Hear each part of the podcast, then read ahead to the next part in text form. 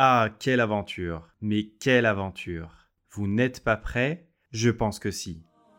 Salam à tous, je suis M de Rich Muslim Club et je reviens enfin avec la nouvelle saison de la Oumma a du talent. Cette année, ce n'est pas seulement 10 personnes que je rencontre, mais bien plus. De l'émotion, des aventures hors du commun, des anecdotes inédites. Je vous convie à une nouvelle série d'épisodes inoubliables. J'ai rencontré ces derniers mois des individualités au parcours incroyable. Ils ont admirablement contribué pour la Oumma, ils s'investissent sur des projets qui forcent le respect et ils m'ont fait l'honneur de les interviewer pour la Oumma a du talent. Il était temps. Bismillah avant de dire ok on part pour les Émirats, je me suis dit ben c'est soit je leur dis je m'en vais et je vais ailleurs ou je peux travailler avec mon voile, soit je, leur dis j'impose que je veux garder mon voile pour travailler.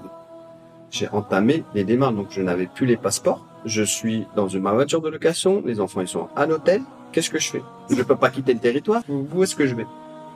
Faut pas confondre le fait d'être autodidacte avec le fait de ne rien apprendre du tout. C'est pas du tout ça. On peut ne pas forcément passer par plein de formations ou des études ou quoi, mais par contre derrière, il euh, faut charbonner très très dur pour euh, lire plein de livres, lire plein d'articles, regarder plein de vidéos. Enfin, c'est très important des crises qui sont révélatrices de problèmes et qui sont aussi des occasions de capitaliser. Il faut parfois anticiper les crises et se dire que au lieu en fait de réagir à une crise pour changer et de se retrouver face au fait accompli, il faut quelque part se mettre dans une sorte de mentalité de crise constante.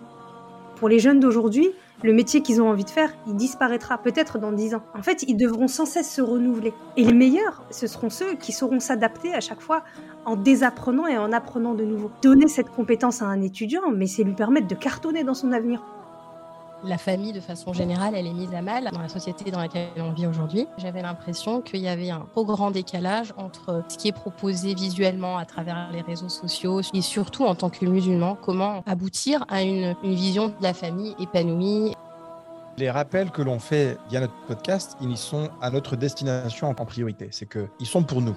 Quand on parle de parentalité, quand on parle de passer du temps en famille, quand on parle de passer du temps en couple, je pense que c'est des thèmes qui sont très importants et que on voudrait aussi, nous, les mettre en, en pratique un maximum.